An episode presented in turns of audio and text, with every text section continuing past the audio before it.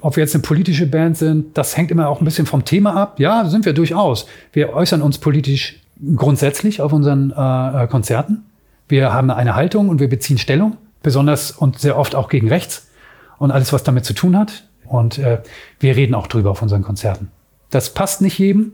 Da werden wir auch oft beschimpft, aber das halten wir aus. Da denken wir gar nicht dran, auch nur für eine Sekunde den Mund zu halten. Und ja, das wird auch so bleiben.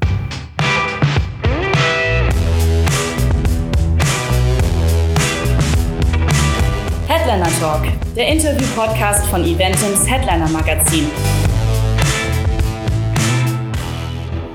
Ja, ich sag mal herzlich willkommen zum Headliner Podcast. Ich habe heute einen besonders interessanten Gast, der gerne auf hoher See seine Lieder schmettert. Ich bin Axel von Santiano. Hallo alle zusammen. Axel, schön, dass du da bist. Danke für die Einladung. Santiano ist immer eine Reise wert, eine, eine Interviewreise wert. Ja, sehr schön. Ähm, wir hatten ja eben gerade schon so ein bisschen geredet, deswegen normalerweise mache ich immer so ein bisschen Eis. Eisbrecher-Fragen, ja. also nicht über die Band und euren MTV Unplugged-Gast äh, von Eisbrecher, sondern so eine, ah, okay. ne, mhm. äh, um ein bisschen die Stimmung aufzulockern. Mhm. Aber vielleicht, äh, die ist schon relativ locker, würde ich sagen, die Stimmung. Aber vielleicht kann man einfach mal so anfangen. Wir reden in dem Podcast um das Phänomen Live-Entertainment, was das mit Menschen macht, Konzerte okay. zu äh, besuchen, Konzerte ähm, zu geben, letztlich auch. Deswegen reden wir dann mit den, mit den Bands. Ja. Weil man das als Zuschauer ja dann auch immer gar nicht so, man kann das immer nur also aus seiner eigenen Sicht letztlich als genau. Konzertbesucher beurteilen, aber das macht ja auch was mit den, mit den Künstlern. Jetzt mal so die Standardfrage, was war das letzte Live-Konzert, das du als Fan besucht hast? Ah, das letzte Live-Konzert. Das muss so 1900. Nee. nee, gar nicht wahr, gar nicht wahr. Ich muss jetzt wirklich überlegen, welche wurde ich. Ich weiß, dass ich Michael Bublé. Mhm. Michael Bublé in der Barclaycard Arena in Hamburg. Er hat ja angedeutet, dass er ja ähm, sich zurückziehen will. Ich weiß gar nicht, ob das immer noch aktuell ist. Durch die schwere Krebserkrankung seines Sohnes ist er da also an Grenzen gestoßen, ähm, die ihn dieses Business einfach nicht mehr so machen lässt, wie, wie er das eigentlich machen möchte. Und wir sind den Rest seiner Zeit oder ja, am Ende ist es der Restzeit, die man übrig hat für sein Kind, aber er will das eben nicht mehr sondern er will ganz für sein Kind da sein. Und ich hatte das Glück, ihn in Hamburg in der Barclaycard Arena einfach nochmal zu sehen. Das war sensationell. Auch in der Barclaycard Arena. Das richtig. ist ja immer so die, die Frage, ne, irgendwie, ob man, ob da ähm, so richtig Stimmung entstehen kann, beziehungsweise muss der Künstler wirklich, wirklich gut sein, damit das funktioniert. Aber alle, die dort spielen, sind wahrscheinlich auch wirklich, wirklich gut. Ich habe da schon mal drüber geredet. Es ist so, dass es einen großen Unterschied gibt, ähm, wie du von der Bühne herunter spielst und mit deinem Publikum kommunizierst wir mit unserer Band, uns ist es immer wieder gelungen, tatsächlich auch selbst in der Barclaycard oder in der Mercedes-Benz Arena in Berlin, die Leute bis in die letzte Reihe äh, zum äh, Tanzen und zum Mitsingen zu bringen. Das hat aber auch was damit zu tun, dass wir uns auch unserem Publikum immer öffnen, dass wir Kontakt haben zu unserem Publikum, dass wir auch tatsächlich schaffen, bis in die letzte Reihe denjenigen anzusprechen und er sagt 50 Meter Entfernung, guck mal, der hat mich gerade angesehen, der hat mich gemeint. Wenn es ja auch äh, Kollegen gibt, die ja tatsächlich so intensiv mit ihrem Spielen beschäftigt sind, dass die fast nur für sich, so introvertiert für sich spielen und dann manchmal schwierig ist, äh, eine bestimmte äh, Stimmung ins Publikum zu bekommen. Das funktioniert bei uns ganz gut und das ist wirklich unabhängig davon, ob du in einer kleinen Location oder in einer großen Location spielst. Wenn du dich öffnest und du meinst, die Leute auch, die da unten stehen, dann wird das auch funktionieren. Das haben wir, den Beweis sind wir in den letzten sieben Jahren nun wirklich öfter angetreten. Du hast eben schon angedeutet, dass deine Plattensammlung ein wenig diffus, nein, wie, wie kann man die nennen? Ja, sie ist nicht gerade Mainstream, sie ist nicht gerade radiotauglich, sagen wir mal so. Ähm, ich bin äh, ein da von der alten Schule, ich mag gerne Singer-Songwriter-Sachen, akustische Sachen, ähm, folkige Sachen, Country-Folk, Amerikaner-Sachen. Die findet man mittlerweile sehr selten gespielt in, in, in, ähm, in der Radiolandschaft. Insofern ähm, hat das nicht viel mit dem zu tun. Also Radio und meine, meine ähm, Musiksammlung ist, äh, die gehen weit auseinander. Ja, wir sind immer, merkst du, wir sind immer so in diesem fast schon so Date-Modus, dass ja. man halt so den Smalltalk, was man halt so macht. Was hörst du für Musik? Nee, das. Also, okay. Aber was war die letzte Platte, ähm, die du gekauft hast? Ähm, ich bin tatsächlich ein Downloader, weil ich mich mit diesen Streaming-Sachen echt noch überhaupt nicht angefreundet habe. Äh, manchmal bin ich sogar noch ein CD-Kaufer. Also insofern, ich downloade aber ganz gerne, damit ich das dann von meinem Laptop auf meinen USB-Stick ziehen kann und dann kann ich es auch in, im Auto äh, hören. Und äh, ich bin, meine letzte Platte war Western Stars von Bruce Springsteen. Äh, Holger Hübner ähm, wird es entschuldigen. Er glaubt nämlich auch, er ist der größte Bruce Springsteen-Star äh, auf der Erde. Das bin Fan. ich. Das bin ich. Genau, Fan. äh, Bruce Springsteen-Fan, das bin ich. Also, das habe ich schon so oft gehört. Es gibt so viele. Ja, ich weiß, genau. Das ist Wahnsinn. Ne? Äh, und das ist wirklich das letzte Album gewesen, was ich mir äh, runter, also gedownloadet habe. Aber ich habe ganz viel, ähm, ganz viel in letzter Zeit mir geholt, weil ich das so total klasse finde. Es gibt sogar Sachen, von denen ich jetzt gerade im Moment den Namen gar nicht weiß, das kann ich aber sofort sagen, weil es so hochinteressant war, mich aber tatsächlich intensiv noch gar nicht damit beschäftigen konnte. Ich habe hier Sachen von ähm, er schaut gerade in seinem Smartphone genau. nach. Cory Wong habe ich kennengelernt. Ich habe von Jacob Collier Sachen gerade runtergezogen. Ich habe die neue von Cap Mo, die neue von Foy Vance. Ich habe sie mir alle eigentlich noch gar nicht anhören können so richtig. Freue mich darauf, dass ich, wenn ich mal wieder auf Tournee bin, endlich mal wieder Zeit habe. Weil zu Hause ist es tatsächlich so, dass der Alltag einen gar nicht dazu äh, verleitet, äh, jetzt Kopfhörer aufzuhören und Musik zu hören. Das äh, ziehe ich mich, mir übrigens auch Filme schon auf Vorrat auf mein, auf mein iPad, damit ich sie dann irgendwann sehen kann, weil im alltäglichen Leben komme ich gar nicht dazu. Okay, was war der letzte Film? Den ich gesehen habe? Ja, kann ja im Kino Äh, sein. Rocketman. Rocketman. Yeah, mega Teil. War geil. Also, Tierisch. also Bohemian Rhapsody habe ich mir gerade gezogen. Äh, ich habe mir jetzt gerade gezogen Blinded by the Light. Der ist allerdings nur auf Vorbestellung. Das ist die Geschichte des pakistanischen Jungen, der über die Musik von Bruce Springsteen äh, äh, so ein bisschen Lebenskraft erhält. Ja, auch da habe ich mir einige Sachen schon auf Vorrat gezogen. Äh, wenn dann die Tournee losgeht, kann habe ich dann vielleicht im Bus mal Zeit, das zu gucken. Aber Rocketman war Hammer. ich dachte schon nach Bohemian Rhapsody, dachte schon so, oh, der geilste Musikfilm. Und dann kam Rocketman. Ja. Dachte ich, oh, obwohl ich noch nicht mal so viel so einen Zugang hatte eigentlich zu Elton John, was sich jetzt auch ändern wird. Da kommt ja bald wieder auf nochmal irgendwie äh, auf Tour. Das soll ja auch 900 sehr, Millionen Platten verkauft in seinem Leben bisher. Da müsst ihr noch ein paar. Das ja, auch noch Ja, wir sind mit unseren 4 Millionen bisher auch ganz gut in den wenigen Jahren, aber 900 Millionen, nee. Ja, gut, das war eine andere Zeit noch. Ne? Ja, das waren andere Zeiten. Ne? Und weltweit eben. Ne? Wir sind ja Deutschland. Wir sind ja in Deutschland weltberühmt, wenn Elton John, Elton John ja nun in der ganzen Welt berühmt ist. Bedauerst du es manchmal so? Also würdest du auch manchmal gerne so Touren, sag ich mal, im Ausland, äh, allein um nicht um irgendwie jetzt äh, 100 Millionen Platten zu verkaufen, aber um einfach irgendwie auch die, von den Orten her. Nein, im Leben nicht. Weil äh, du schaffst es ja nicht mal in Deutschland, die Orte kennenzulernen, in denen du auftrittst und dann äh, der Reisestress. Äh, und dann sich im Ausland durchzukämpfen, nochmal von vorne anzufangen, um da irgendwie ein paar Platten zu verkaufen. Und das als deutsche Band, das kannst du mal komplett vergessen. Und dass wir mal anfangen, jetzt komplett alles auf Englisch umzudrehen, nur damit man dann im Ausland auch noch Erfolg hat. Wir sind in äh, Schweiz, Österreich und in den Benelux-Ländern recht bekannt. Wir haben auch eine tolle Fanbase in, in Dänemark und das langt uns vollkommen. Wir sind Familienväter, wir sind alle über 50, äh, Pete ist äh, über 70. Was? Ja. Und ähm, uns kriegst du, äh, du kriegst so alten Pferden oder alten Hunden nicht mal ein neues Kunststück beigebracht. Und wir sind froh mit dem, was wir haben und sind sehr zufrieden und brauchen nicht mehr die Welt erobern.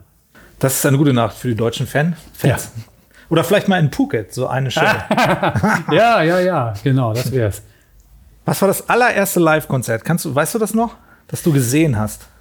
Also, wo du vielleicht dann auch wirklich dachtest, so entweder, äh, was soll das hier? Oder ja, Alter, wie ja, geil. Was war das? Ich, ich glaube, das erste, ich, bin Spätzünder. Mhm. Und ähm, ich habe schon als Kind früher jetzt nicht Live-Konzerte gesehen, aber ich war bei Otto Walkes, hat meine Mutter sich drei Karten abgespart vom Mund in Flensburg äh, um uns Otto, ähm, Otto Walkes. Dann war ich ganz früh bei Reinhard May, den ich über alles verehre, ist einer meiner großen Helden und als einer meiner großen Vorbilder. Grüße an meine Schwester, die ist übrigens auch der weltgrößte Reinhard May-Fan. Sagen, es gibt zwei Menschen, die mich musikalisch geprägt haben in meinem Leben und das ist Bruce Springsteen und Reinhard May. Nicht? Beide auf ganz verschiedene Art und Weise, aber ähm, genau. Äh, Das, äh, also ich glaube, ich glaube, das erste Mal habe ich ein Reinhard May-Konzert gesehen. Aber ich habe auch, äh, erinnere mich auch zum Beispiel an so Sachen wie Lenny Kravitz in der Alsterdorfer Sporthalle. Ähm, fürchterlich. Ich, ich bin geflüchtet, weil man kein, weder, man, äh, es, wir waren nur zu dritt auf der Bühne und man verstand kein Wort und hat keinen Akkord gehört und keinen Ton. Es war, es war einfach nur laut. Äh, dann dagegen habe ich Simply Red auch gesehen in der Alsterdorfer Sporthalle. Das war so steril, da hätte ich mir zu Hause auch äh, eine CD reinschieben können. Und es wäre genau der gleiche Sound gewesen. Da hast du das Gefühl gehabt, das war einfach nur von Band. Also ich habe alle Bandbreiten erlebt, was das anbetrifft. Aber das war in den frühen Zeiten, wo ich mal losgefahren bin. Wir haben übrigens, dass ich das noch sagen darf, bin ich mit meinem Kumpel, sind wir teilweise zweimal die Woche nach Hamburg in irgendwelche Clubs gefahren und haben uns äh, Leute angeguckt, die später zu Weltstars waren. Café Schöne Aussichten haben wir Sheryl Crow gesehen, die stand also 20 Zentimeter vor mir und äh, äh, sang ihre Texte und ich hatte ihre Spucke dann, was weiß ich, das war, da war sie noch niemand, da war sie noch im Background-Chor für Michael Jackson und so. Also da waren wir schon ganz affin und haben früh ähm, Leute gesehen, äh, die aus Amerika äh, nach Europa gekommen sind und haben versucht, hier äh, ihre Karriere aufzubauen. Und da waren wir ganz geschickt und haben ganz viele von diesen Leuten schon ähm, gekannt. John Gorka in einem kleinen Kino in Bremen.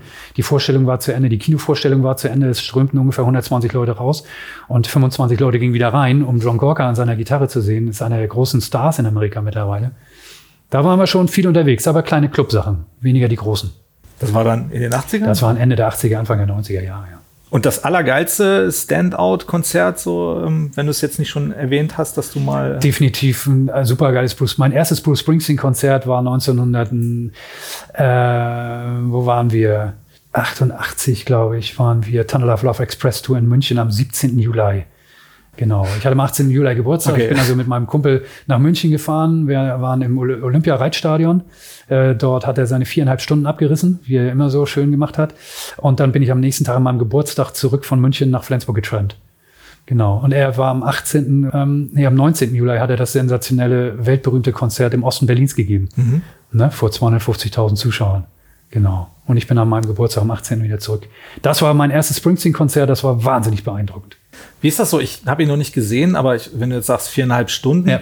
ist das ist es dann wirklich äh, auf, auf Publikumsseite viereinhalb Stunden pure Ekstase und Freude oder denkt man, also wird das auch irgendwann mal, vielleicht hat das mal so ein bisschen, weil ganz ehrlich, viereinhalb Stunden, das ist schon eine. Äh, das ist eine Auswahl. Es sind auch heute nicht mehr viereinhalb, aber dreieinhalb sind es immer. Finde also drei bis lang. dreieinhalb ist irre lang für den 70-jährigen Mann und auch fürs Publikum. Ne? Ähm, nein, es sind auch stille Momente da. Er kommuniziert auch viel mit dem Publikum. Es gibt ja auch ruhige Lieder, die er spielt. Aber wenn, den, wenn die äh, richtigen Gassenhauer kommen und, und seine äh, Stimmungslieder, dann ist davon von der ersten bis zur letzten Minute, auch durchgehend Medleys, volle Power. Ne, das letzte Konzert habe ich gesehen in Berlin jetzt vor zwei oder drei Jahren äh, und das war eine mega Stimmung in Berlin. Ich weiß nicht, äh, das ist mal so eine schwierige Frage, da sagen die, die meisten so, nee, ähm, kann ich nicht sagen, äh, das geilste Santiano-Konzert oder das zumindest erinnerungswürdigste, weil es vielleicht das größte war, das ihr gespielt habt. Ja, also wenn man in diesen Kategorien denken will, dann ist das natürlich die Waldbühne in Berlin gewesen. Wir haben eine DVD-Aufzeichnung in der Waldbühne in Berlin gemacht. Da kamen 20.000 Leute. Also, und das nur für uns, also jetzt nicht Festivalsituationen wie im Wacken, wo dann 40.000 Leute da stehen, die aber sowieso da sind, weil sie unter Umständen den nächsten Metal-Act sehen wollen. Also, äh, die sind tatsächlich, da sind 20.000 Leute äh, tatsächlich äh, nur wegen uns gekommen. Um, ähm, wenn man das nehmen will. Es gibt aber natürlich auch andere beeindruckende Konzerte, die wir gemacht haben. Unsere Erlebnisdichte ist so hoch, dass wir ähm, es gar nicht schaffen, bestimmte Ereignisse immer so äh, entsprechend zu würdigen, weißt du. Aber wenn ich jetzt von der Größe sprechen will, dann ist das tatsächlich die Waldbühne gewesen. Das war ja, das ist, man, also wenn man in so ein Olymp hinein äh, äh, singt. Also ich glaube, wenn man sich das die DVD anguckt, ich habe da wirklich erstmal eine Stunde mit offenem Mund gestanden, äh, um das einfach auch Der zu atmen. Ja, gar ne? nicht. ja, ja, genau. In, ähnliches, ähnliche Situation hast du ja auch, äh, wenn du wenn du in Bad Segeberg bist am Kalkberg. Ne? Da habe ich euch gesehen. Da sind zwar noch nicht halb so viele Leute, aber es ist immer noch mit 10.000 Leuten immer noch beeindruckend, wenn die kommen. Ich denke mal, dieses, das ist halt so äh, Auditorium, äh, nee, ne, hier. Auditorium, ja, ja, also wie so ein wie so ein Olymp. Du, du guckst so, boah, römisches Theater, Richtig. sag ich mal so irgendwie. Das ist Wahnsinn. Tierisch. Ähm, das muss tatsächlich, also sieht von oben schon geil aus, mhm. äh, aber von auf der Bühne stehend ist wahrscheinlich nochmal. Ich kann dir sagen, da stockt dir erstmal der Atem, wenn der Kabuki fällt und du guckst plötzlich in diese Leute rein, äh, da stockt dir erstmal der Atem. Das ist beeindruckend. Da muss man stabil bleiben, um sich davon nicht erstmal umwerfen zu lassen ne? und seinen Text zu vergessen. Stichwort Text vergessen. Ja. oft schon passiert? Äh, erstaunlicherweise, äh, ja, ein, zwei Mal da habe ich mich von irgendwas ablenken lassen. Ähm, ich kann das gar nicht nachvollziehen. Hast du an Rotwein gedacht? Oder ja, genau, genau, ja, ja. Ja, das mache ich ja auch gerne mal, wenn man so in der Routine versucht, was abzuliefern. Ne? Das tut manchmal ganz gut. Routine ist äh, manchmal ganz gut.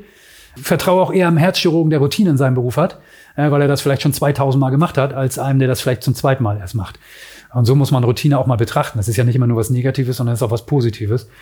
Ich, man erwischt sich ab und zu dabei, dass man genau weiß, pass auf, okay, in zehn Sekunden bist du dran, noch acht Sekunden, dir fällt das erste Wort von deinem, von deinem, von deiner Strophe nicht ein. Jetzt noch zwei Sekunden, du hast es immer noch nicht. Und dann hast du gelernt, deinem Körper einfach mal zu vertrauen.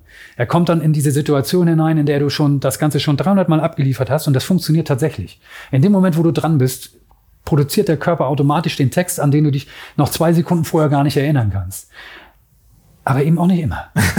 In 0,5 Prozent der Situation fällt er dir trotzdem nicht ein. Und dann äh, stehst du da. Dann wie Hein Blöd. Ja, dann stehst du da wie Hein Blöd und versuchst äh, eigentlich einen deutschen Text äh, auf Kauderwelsch irgendwie rüberzubringen und die ersten Reihen denken schon so, die sowieso jedes Wort kennen, weil die erste Reihe immer die gleiche ist. Äh, guckt sich an und sagt, da hat er jetzt aber irgendwas vergessen. Und es fällt dir ja auf Deutsch Kauderwelsch leider nicht so leicht, als wenn du, als wenn du auf Englisch singst. Da kannst du mal Kauderwelsch Englisch singen. Es fällt den meisten überhaupt nicht auf, dass du Kauderwelsch gesungen hast. Aber Kauderwelsch Deutsch ist ein bisschen doof.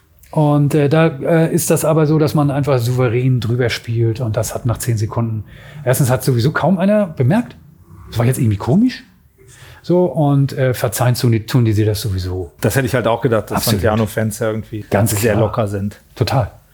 Wie sind so eure Fans? Kann man die irgendwie, ähm, die, die durch alle Altersschichten eigentlich durch? Ne? Du kannst mal eine Sozialstudie äh, anstellen. Das finde ich, kann man sowieso mal machen weil wir eine drei bis vier Generationen Band sind. Ne?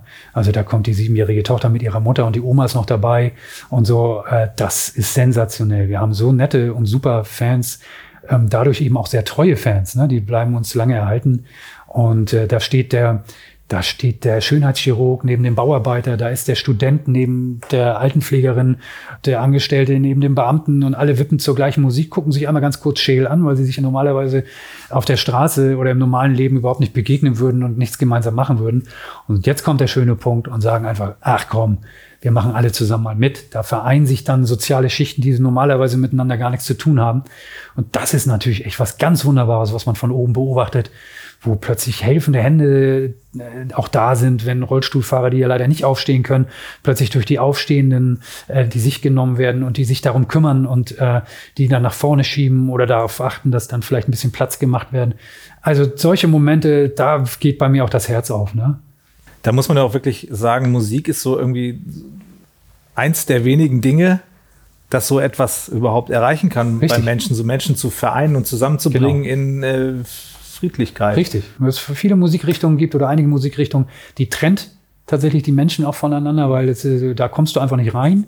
Ne, da lässt, wirst du auch nicht reingelassen und da äh, ist es auch wirklich schwierig. Aber äh, dann gibt es eben wieder Musikrichtungen, die sind so urban äh, und, und weitläufig, dass du da die Menschen auch tatsächlich vereinen kannst. Das ist einfach sensationell. Ich finde das einfach total klasse. Und ich finde es super, dass wir auch dazu gehören, zu auch anderen Bands, die es geschafft haben, Schubladen aufzureißen und sie zu vermengen. Also dass dieses Schubladendenken bei uns auch nicht mehr so stattfindet. Ne? Wir vereinen ja verschiedene Musikrichtungen, die also früher äh, tatsächlich eigentlich gar nicht miteinander zusammengepasst haben. Und so vereinen wir eben auch Menschen und äh, Menschenschläge und soziale Schichten, die äh, mittlerweile dann auch zusammen in ein Konzert gehen. Das finde ich einfach sensationell. Das ist so ein bisschen auch so der Wacken-Effekt, sage ich mal, dass am Anfang vielleicht alle ein bisschen komisch geguckt haben genau. oder, oder viele so, so, hm, hm. wer sind die? Und dann sind Santiano auf einmal da und machen da, entfachen da die Party des Jahres genau. fast irgendwie. Ja.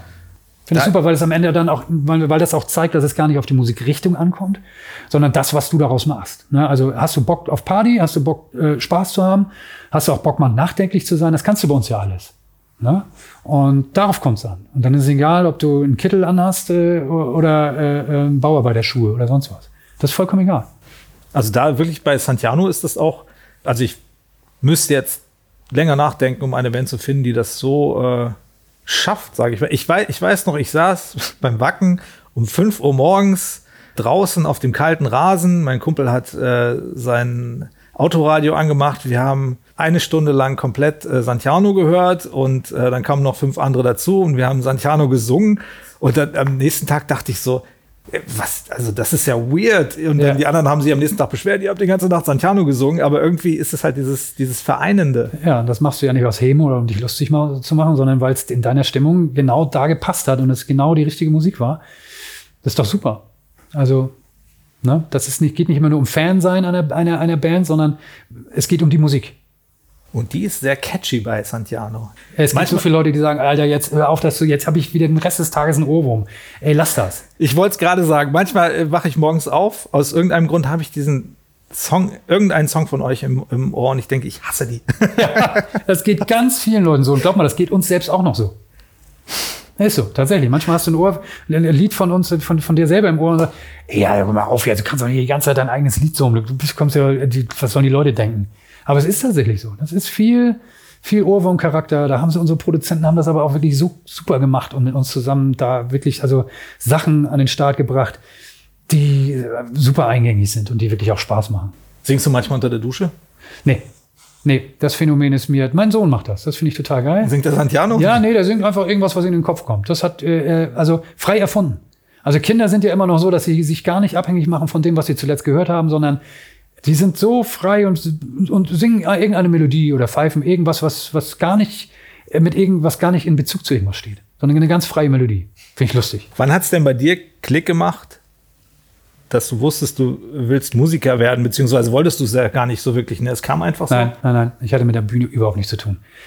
Also ich habe zwei, äh, drei weltliche Berufe, ähm, bin dann früh als Kind habe ich äh, angefangen zu singen.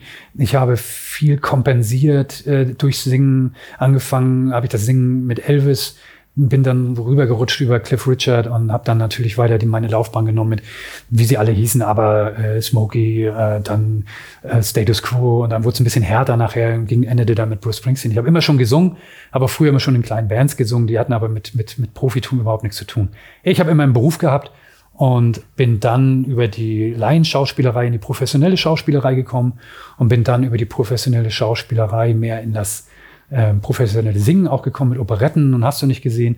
Über die Jahre bin ich dann, äh, ich kenne ja unsere Produzenten Mark und Hardy von Elephant ja auch schon weit über 20 Jahre und bin dort über Andreas Fahnert, der fünftes Bandmitglied ist, aber live nicht dabei ist, dann auch äh, immer in mein Studio gekommen und habe alle äh, Demos eingesungen für DJ Ötzi und wie sie alle hießen. Äh, das sind so diese Demos, die sie dann kriegen, um zu gucken, ist das ein Song für die. Die habe ich dann teilweise mit eingesungen. Und also wussten Mark und Hardy schon, dass ich es kann, dass ich singen kann. Und äh, so bin ich dann natürlich auch äh, später äh, ein Bandmitglied geworden. Ne? Man ist angerufen worden und hat gesagt, pass mal auf, wir haben hier äh, einen Song in der Schublade und haben Bock darauf, da mal was zu machen. Wir haben noch ein paar andere Leute angerufen. Komm du doch mal dann und dann ins Studio, wenn du Bock hast. Äh, wir müssen das Lied einsingen. DJ Ötzi kann gerade nicht. Ja, ja, ja, ja, nee, das war für den nix. Und äh, nee, die haben einfach gesagt, äh, äh, wir gucken mal in unserem Freundeskreis. Warum sollen wir immer so weit weg gucken? Äh, warum soll das immer irgendjemand anders machen? Lass doch mal in unserem Freundeskreis gucken. Da sind doch genug Leute, die singen können. Und dann haben wir es eingesungen, wurde dann eingesteckt zu Universal, die wollten gleich eine ganze Platte mit uns machen und auf einmal war ich ein professioneller Sänger. So also, kann es gehen. So schnell kann es gehen. Genau. Schauspielerei habe ich dann aufgegeben irgendwann, ein Jahr später. Musste noch ein paar Verträge abarbeiten. Andere konnte ich kündigen, aber so waren die Jungs die erste Zeit oft alleine unterwegs und ich konnte nicht, aber genau. Ja, also es war nicht so klassisch, du hast äh, Bruce Springsteen gesehen auf der Bühne und gesagt, das will ich auch. Überhaupt nicht. Es gibt einen Spruch, ich habe noch eine kleine Herzblutband in Flensburg, die gibt es seit 30 Jahren. Und da werde ich immer wieder zitiert, wie ich in den Anfangsjahren gesagt habe, mich kriegt ihr niemals vor Publikum. Ich werde niemals auf einer Bühne stehen. Der wird mir bis heute noch hinterhergeschmissen und dann war ich Schauspieler und bin jetzt professioneller Sänger in einer Band, die auf den Bühnen, auf den größten Bühnen in Deutschland steht. Ja, so kann das passieren. Das ist etwas, was du niemals machen wolltest, wird dann plötzlich zu deinem Beruf. Wie ist das auf der Bühne, so dieses äh, Feeling, wenn man da rausgeht, in Anspannung, Kribbeln, man weiß nicht, was einen erwartet. Gut, da wird, einem, wird man wahrscheinlich nicht von der Bühne geboot in eurem Fall. Gut, könnte natürlich, hätte beim Wacken passieren können. Du genau. hast ja gesagt, ihr hattet Angst, irgendwie mit Tomaten ja, bewerfen oder beworfen zu werden. Es ist so, wie du gesagt hast. Du hast alles gesagt. Es ist genau so. man steht hinten, äh, äh, schart mit der Hufe, will raus, aber eigentlich will man nicht. Ähm, ne? Also diese, diese, dieser Zwiespalt ähm, diese Aufregung, die immer da ist. Ne? Nervosität ist es nicht unbedingt. Äh, ich mache da einen großen Unterschied zwischen Aufregung und Nervosität. Nervös werde ich, wenn ich mir was vorzuwerfen habe, weil ich vielleicht im Vorfeld irgendwie nicht gut gearbeitet habe. Aufregung ist da, wenn ähm, du weißt, es sind jetzt 11.000, 13.000 Leute vor der Brust und die haben alle ihre Karte bezahlt und haben hohe Erwartungen und du hast heute abzuliefern. Ne? Dir geht's gerade nicht so gut, weil deine Tagesform irgendwie nicht besonders ist. Es geht einem ja nicht immer jeden Tag gleich gut. Aber du vertraust der Situation, du vertraust deiner Erfahrung und weißt in dem Moment, wenn die ersten fünf Minuten vorüber sind, dann nimmt alles seinen Gang und äh, die äh, Stimmung ist nicht mehr aufzuhalten. So war es jedenfalls bisher in den letzten sieben Jahren. Ich kann leider nichts anderes sagen. Es ist tatsächlich so. Wir haben nicht ein äh, Konzert erlebt, wo man das Gefühl hatte, okay, hier läuft jetzt gerade was schief. Es gibt Stimmungsbilder in unterschiedlichen Regionen. Ne? Ähm, da weißt du ganz genau, das war damals mit dem Theater auch so, ähm, da sitzt keine Pointe, hast du das Gefühl, äh, du lässt schon immer eine Pause, weil du normalerweise weißt, weißt da kommt der Riesenlacher und da ist es tot und still im Publikum, aber äh, wenn der Vorhang dann fällt, dann muss er sechsmal auf und zu gemacht werden, weil die Leute schier begeistert sind. Also der Applaus hinterher ist äh, enorm. Die sind halt nur währenddessen halt irgendwie nicht so ekstatisch. Das gibt's auch in dieser äh, Republik überall verschieden, aber meistens ist es eine Riesenstimmung. Gibt's da ein ähm Unterschied zwischen Nord und Süd? Ich meine, ihr als Nordlichter, normalerweise sagt man immer, die sind ja. immer so reserviert da oben im Norden, die klatschen nur so höflich oder keine Ahnung, stimmt ja nicht, aber hm. merkt ihr das irgendwie? Ja, gab es mal am Anfang, ganz klar. Ne? Also wenn wir dann irgendwo in Stuttgart oder in München gespielt haben, dann hat man schon gespürt, mal gucken, was die Nordlichter da zu bieten haben. Ne? Von was für Schiffen singen ja, eigentlich? Ja, genau. Ne? Äh, aber äh, wir haben ganz schnell gemerkt, dass das gar nicht so ist. Also äh, die Leute im Süden haben eine gleiche Affinität zu ihren Bergen wie wir zu unserem Meer. Und da liegt eine Schnittmenge. Da liegt auch die gleiche Demut äh, vor der Natur. Und die können mit dem, was wir singen, schon sehr viel anfangen, weil sie letztendlich auch eine ähnliche Affinität, haben äh, zu ihrer Natur. Das hat super funktioniert. Also Natur ist tatsächlich auch so ein Ansatz. Ich meine, ihr ja. fahrt ja auch mal raus auf das Wasser. Hm. Das ist ja so euer Element natürlich als Shanty-Rock-Band, darf man das überhaupt so sagen? Ist ja, das, wir, wir mögen, den, der, ist, der kommt gar nicht von uns, der Ausdruck. Irgendwann hat den mal jemand gesagt, dass wir gesagt, das, jetzt suchen wir schon die ganze Zeit nach irgendeinem Namen für die Nische, die wir gerade besetzen, die es vorher nicht gegeben hat. Und der Ausdruck, der gefällt uns gut. Weil das ist natürlich, äh, können wir uns dem Shanty nicht äh, äh, entziehen. Unser erstes Lied war, ist ein Shanty. Santiano ist ein ehemaliger Shanty oder ein alter, ganz alter Shanty. Aber äh, die Rock-Attitüde, die wir seit dem zweiten Album letztendlich auch äh, auf, den, auf den Tisch knallen und den Leuten vor den Latz. Äh, und das passt wunderbar zusammen. Aber ihr seid auch so dieses, ich wollte auf dieses Wetter dann hinaus, ja. ne? irgendwie dieses aufs Meer, kalte Brise im, im Gesicht. Das ist natürlich, sind auch so irgendwie äh, Bilder, die man ja irgendwie immer dann äh, vielleicht sogar auch bei euch im, hinten auf der Leinwand sieht, genau. teilweise und so. Ne? Ja. Das ihr seid schon so die naja, Segler. Das, ja, das gehört dazu. Wir haben zwei, äh, zwei äh, schwere Segler in der Band, die sind äh, Segler vor dem Herrn. Wir wären ja doof, wenn wir was anderes machen würden. Wir sind ja nun jetzt äh, etwas älter äh, und äh, ähm, frisst das Brot, das bei dir wächst. Warum sollen wir nun über etwas singen, was in unserer Nähe überhaupt nicht stattfindet? Ähm, äh, wir sind gesegnet damit, äh, dass wir Küstenkinder sind. Wir, wir lieben die Küste. Wir sind äh, sehr unsere Heimat und unserem Meer Nord- und Ostsee sehr verbunden. Es ist ja so, dass äh, je nachdem, von welcher Seite der Wind weht, riechst du die Nord- oder die Ostsee. Das ist ja ein schmaler Streifen bei uns da oben. Das ist unser Leben. Das hat unsere Vergangenheit bestimmt. Das wird unsere Zukunft bestimmen. Und das sind Dinge, über die wir reden, reden und singen. Ja, stimmt. Warum soll man über irgendwas singen, was man. Das wäre doch blöd, ne? Also, warum sollen wir über die Berge singen, wenn wir, wenn wir aus dem Norden kommen? Das ist ähm, ein tolles Feld und da bedienen wir uns auch immer ganz wunderbaren Bildern und Metaphern. Da sind wir wirklich gesegnet mit diesem Thema. Und das können wir gut. Ich frage mich ja immer, ob man heute mit Musik noch etwas bewegen kann in der Welt. Also, wie es vielleicht früher war, in den so die Protest-Songs hm. äh, etc ich will jetzt nicht sagen, dass, dass ihr eine politische Band seid, aber ich meine, ihr habt zum Beispiel auch ähm, Sea Shepherd äh, unterstützt und genau. so. Also ist, ist das euch irgendwie auch ein, ein Anliegen? Definitiv. Sehen, was, bei den, was mit den, sorry, was mit ja. den äh, Ozeanen und so passiert? Ja, ganz klar, sicher. Also ähm, da sind wir, da unterstützen wir gerne. Wir finden es natürlich auch Wahnsinn, was da im Moment so äh, mit diesen großen Kreuzern und so alles passiert. Da ist jetzt ein bisschen Bewegung gekommen. Natürlich, wir interessieren uns für unser Klima. Ähm, wir haben uns da auch ganz oft auch zu geäußert. Ob wir jetzt eine politische Band sind, das hängt immer nee. auch ein bisschen vom Thema ab. Ja, sind wir durchaus. Also wir haben schon, wir äußern uns politisch grundsätzlich auf unseren äh, äh Konzerten. Wir haben eine Haltung und wir beziehen Stellung. Also besonders und sehr oft auch gegen rechts und alles, was damit zu tun hat. Ich nenne das, will, will das jetzt hier gar nicht vertiefen. Wir sind dafür auch ziemlich abgewatscht worden und haben auch unseren Shitstorm äh, durch äh, Bots aus dem Ausland auf unserer Facebook-Seite erleben dürfen. Aber ich habe mir die Mühe gemacht, über wochenlange Arbeit hunderte von Fake-Profilen selber zu löschen und ähm, zu sperren. Das habe ich nicht auf mir, auf mir sitzen lassen. Da bin ich, äh, da bin ich der Pegida dann, äh, die habe ich, habe ich sie dann nicht äh, walten lassen, sondern habe dann denen eine lange Nase gezogen, habe durch viel Handarbeit ähm, die wieder von unserer Plattform runterkriegen lassen. Wir sind, was das betrifft, dann doch eine politische Band und lassen nicht alles laufen und beziehen Stellung und haben eine Haltung und äh, wir reden auch drüber auf unseren Konzerten.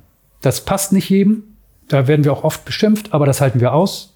Da denken wir gar nicht dran, auch nur für eine Sekunde den Mund zu halten. Und ja, das wird auch so bleiben. Ist ja auch nicht so, dass man euch dann vorwerfen könnte bei Konzerten, äh, dass ihr da die Stimmung unterziehen könntet oder würdet, weil die Stimmung bei euren Konzerten ist ja immer bombastisch. Genau. Also, aber da mal irgendwie dazwischen zu gehen und Aber das wird eben dann hinterher auch gesagt. Also es hat uns, äh, würdet ihr das bitte beim nächsten Mal lassen, das hat uns das ganze Konzert versaut. Ehrlich? Ja, ja. Aber das müssen die Leute aushalten. Das ist uns, das wird nicht passieren. Also wir sind keine Band, äh, die jetzt den Schmusekurs. Ähm, ich finde, es ist notwendig und wichtig, dass wenn man viele Leute erreicht, ja, wenn man eine bestimmte Stellung hat, dass man die dann auch mal nutzt und den vielleicht dem einen oder anderen zumindest nachdenklich nach Hause schickt. Und dass der vielleicht mal sagt, so wie der das erklärt hat und so wie er das gerade gesagt hat, bringt es mich tatsächlich zum Nachdenken. Wenn wir da auch nur einen einzigen erwischen, dann hat sich das Ganze schon gelohnt. Das ist eine sehr geile Einstellung. Ja. Das finden wir auch und deshalb werden wir davon noch nicht wegrücken, auch äh, wenn im Hintergrund der eine oder andere auch in unseren eigenen Reihen das ganz gerne mal möchte. Das wird nicht passieren. Wir haben ja eben schon äh, gesagt, wie das ist auf der Bühne, oder du hast es besser gesagt, ähm, wie das ist auf der Bühne zu stehen. Hast du auch manchmal so einen, so einen Abend, wo das wie so in so einem Rausch einfach durchgeht, also wo du dann wirklich auf Autopilot bist und ja. dann danach von der Bühne gehst und denkst so, what definitiv. just happened? Ja, definitiv. Ganz klar. Das hat aber auch jeder von uns. Das ist ein Effekt, der dir einfach nach, wenn du nach sechs Wochen auf Tournee ähm, täglich grüßt das Murmeltier, äh, das hast du einfach irgendwann. Es dich erwischt auch mal eine Erkältung und du versuchst dich dann durchzuboxen und bist wie so ein, ja, wie so paralysiert gehst du durch. Das ist aber toll, dass man das kann. Also das muss man einfach mal auch mal umdrehen. Es ist tatsächlich toll, dass man, wenn man mal eine totale miese Tagesform hat oder körperlich total am Ende ist, es schafft tatsächlich dann wie mit einem Autopilot durch so ein Konzert durchzukommen und vielleicht kriegt das unten noch nicht mal einer mit. Das heißt, du lieferst trotzdem ein gutes Konzert und du schaffst es mit dem Autopiloten äh, da durchzukommen. Das ist wirklich gut, wenn das geht. Es gibt Künstler, da geht es gar nicht. Schlimm ist natürlich bei Einzelkünstlern. Wir haben immer noch eine Band. Wir sind immer noch sieben Mann auf der Bühne, wo vielleicht einer, der nicht so gut drauf ist, äh, das wird dann verziehen. Dann wird der Fokus auf den anderen gelegt. Da, äh, das geht ganz wunderbar. Aber ja, das ist mir durchaus passiert. Ähm, das ist auch manchmal durchaus gewollt. Einfach um Kräfte zu sparen. Ja, ich meine, das muss ja auch jetzt nicht so negativ, dass genau, irgendwie so genau. wie ein Roboter ist, sondern sagst du auch wirklich einfach so, ne, so Adrenalin. Zweieinhalb Stunden sind schon weg. Äh, Komm, ich spiele noch einen. Genau. Nee. Das passiert ja, das passiert ja auf der einen Seite, wenn es wahnsinnig viel Spaß gemacht hat und du auch bewusst an die Nummern rangegangen bist. Du weißt, wenn dir etwas Spaß macht und du etwas Bock hast, dann vergeht die Zeit viel schneller, als wenn du äh, keine Lust hast und äh, auf etwas warten musst. Dann werden fünf Minuten plötzlich zu fünf Stunden und umgekehrt werden plötzlich äh, ist die Zeit auf einmal so schnell vorbei. Das ist ja ein psychologischer Effekt. Den hat man mal herausgefunden. Das ist also das eine ist wie beim Autopilot ähm, ähm, weit weg durch zu sein und du wachst plötzlich auf und denkst, oh, ist schon vorbei, was ein Glück, dass du durchgekommen bist. Und auf der anderen Seite vergeht die Zeit genauso schnell, wenn du viel Spaß hast. Wenn man als Fan im Publikum steht, ich weiß nicht, ob das anderen auch so geht, ich gehe mal davon aus, habe ich auf jeden Fall äh, öfter mal das Gefühl, dass ich so komplett überwältigt bin von diesem Moment und dass ich felsenfest davon überzeugt bin, dass es das Geilste, was ich je erlebt habe. So Gänsehaut am ganzen Körper, dann ist es so, so ein Kribbeln und du bist einfach nur überwältigt. Hast du das auch äh, manchmal auf der Bühne, sag ich mal, ähm, oder andererseits vielleicht auch mal im Publikum? Also ist das, kann Musik diese Empfindung bei dir auch auslösen? Absolut. Ich bin ein total emotionaler Mensch. Ich weiß, dass Musik mich emotionalisiert. Ich weiß, dass Musik für mich auch schon von klein auf immer Lebenshilfe war. War für mich immer ein Anker, war für mich immer etwas, was auch meine Stimmung bestimmt hat. Ähm, dieses Phänomen äh, ist übrigens das, deshalb gibt es Filmmusik. Ähm, deshalb gibt es John Williams und wie sie alle heißen. Also deshalb sind die großen Hollywood-Blockbuster auch so, äh, haben den großen Erfolg. Nicht, weil das Drehbuch und die Schauspieler so toll waren, sondern hauptsächlich eben auch wegen Filmmusik. Das ist einfach so. Es gibt gute Filme, die kommen auch ohne Filmmusik aus, die sind aber selten. Und ansonsten emotionalisiert Musik grundsätzlich. Das lässt sich nicht verhindern. Das spricht Synapsen an.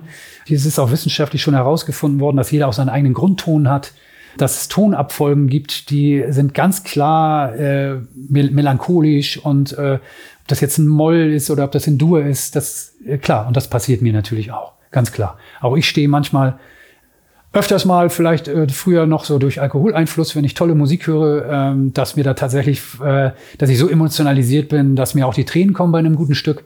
Das ist heute ein bisschen anders geworden. Aber der Alkoholkonsum. Ja, der Alkoholkonsum ist anders geworden. Das, ne? Na, ist doch klar. Ich glaube, das, das, das geht jedem so und ich bin keine Ausnahme. Stichwort Tränen kommen. Vielleicht kommen wir zum Abschluss, können wir noch mal ähm, auf euer Unplugged irgendwie zu sprechen Klar. kommen, mit dem ihr auch äh, auf Tour geht bald. Da habt ihr irgendwie auch schon erwähnt, dass es ein sehr emotionaler Moment war, die eigenen Songs von einem Orchester vorgetragen zu hören. Ähm, Stichwort Träne im Auge. Ja. Das war schon was ganz, ganz Besonderes. Ja, das ist das. Bei mir kommt noch dazu, dass ich sowieso ein Fan dieser äh, orchestralen Filmmusik bin. Ähm, ich habe da auch schon Konzerte besucht. Also dieses Orchester, was dann gerade in den ersten Momenten na, das Vorspiel von Santiano äh, ra raushaut, ich kann dir sagen, das ist etwas, wenn da, da äh, musst du schlucken. Das ist etwas, wenn du das hörst, das ist so beeindruckend und so gut arrangiert von Wolf Kerschek, dem Dirigenten auch, der das auch, die, die Partituren geschrieben hat.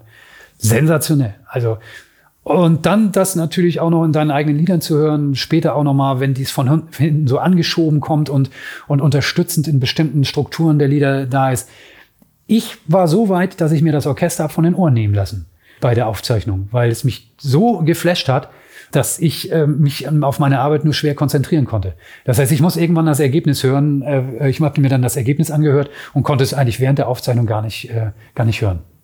Ihr bringt ja die MTV Unplugged Shows oder das MTV Unplugged von Santiano bringt ihr auf Tour. Ja. Äh, wir haben ja eben schon ein bisschen drüber geredet, dass ihr euch vielleicht gar nicht so wirklich darüber, nein, freuen nicht, dass ihr das gar nicht so genießen konntet, diese zwei Shows zu spielen, weil es halt so, so viel äh, Druck letztlich auch wegen ja. der Kameras war und jetzt kommt das ganze Format auf Tour. Genau das werden wahrscheinlich ganz besondere Abende für euch nochmal und für die Fans. Auf jeden Fall, auf jeden Fall. Wir können anfangen, das jetzt mal zu genießen, weil wir nicht immer gucken müssen, wo ist die Kamera, ähm, machen wir auch alles richtig und, und so. Also dieser ganze Druck des, des Einmaligen in die Konserve ähm, packen ähm, ist jetzt weggefallen. Die ersten äh, sieben Tage werden auf Tournee ganz sicher aufregend werden um zu gucken, passt das alles? Wie, wie äh, haben wir gut gearbeitet? Haben wir das, was wir uns ausgedacht haben, passt das auf die Bühne? Erreicht das das Publikum? meistens funktioniert es und nach dem siebten bis zehnten Konzert kommt dann auch so wie die Lockerheit und dann kommen wir auch ins Genießen hinein. Und ähm, das ist eigentlich jedes Mal so gewesen. Funktioniert wunderbar. Die ersten sieben ist ja auch, ist ja auch geil. Einige spielen nur sieben Konzerte. Ihr spielt wie viel? Keine Ahnung. Ja, wir sind dann oft mit 30 am Start, ne? Ja, 30 Konzerte am, hintereinander weg mit ein paar Off-Days und so. Aber das ist so der Standard, den wir machen. Aber das zerrt doch auch, oder? Ja, aber wir finden schon äh, unseren Moment beim Durchatmen. Aber das ist das, was wir abdecken müssen. Dadurch, dass äh, wir so viele Fans haben, können wir einfach nicht weniger spielen. Sprich, die Vorfreude ist groß auf die, Sehr auf groß. die Tour. Sehr groß. Bei uns tatsächlich auch. Insofern Sauber. freuen wir uns auf die große Santiano MTV Unplugged Tour. März geht's los. März genau. 2020. Ende März geht's los bis Ende April.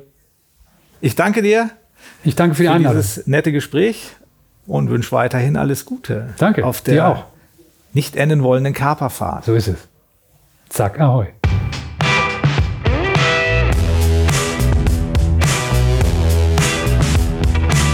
Headliner Talk, der Interview-Podcast von Eventums Headliner Magazin.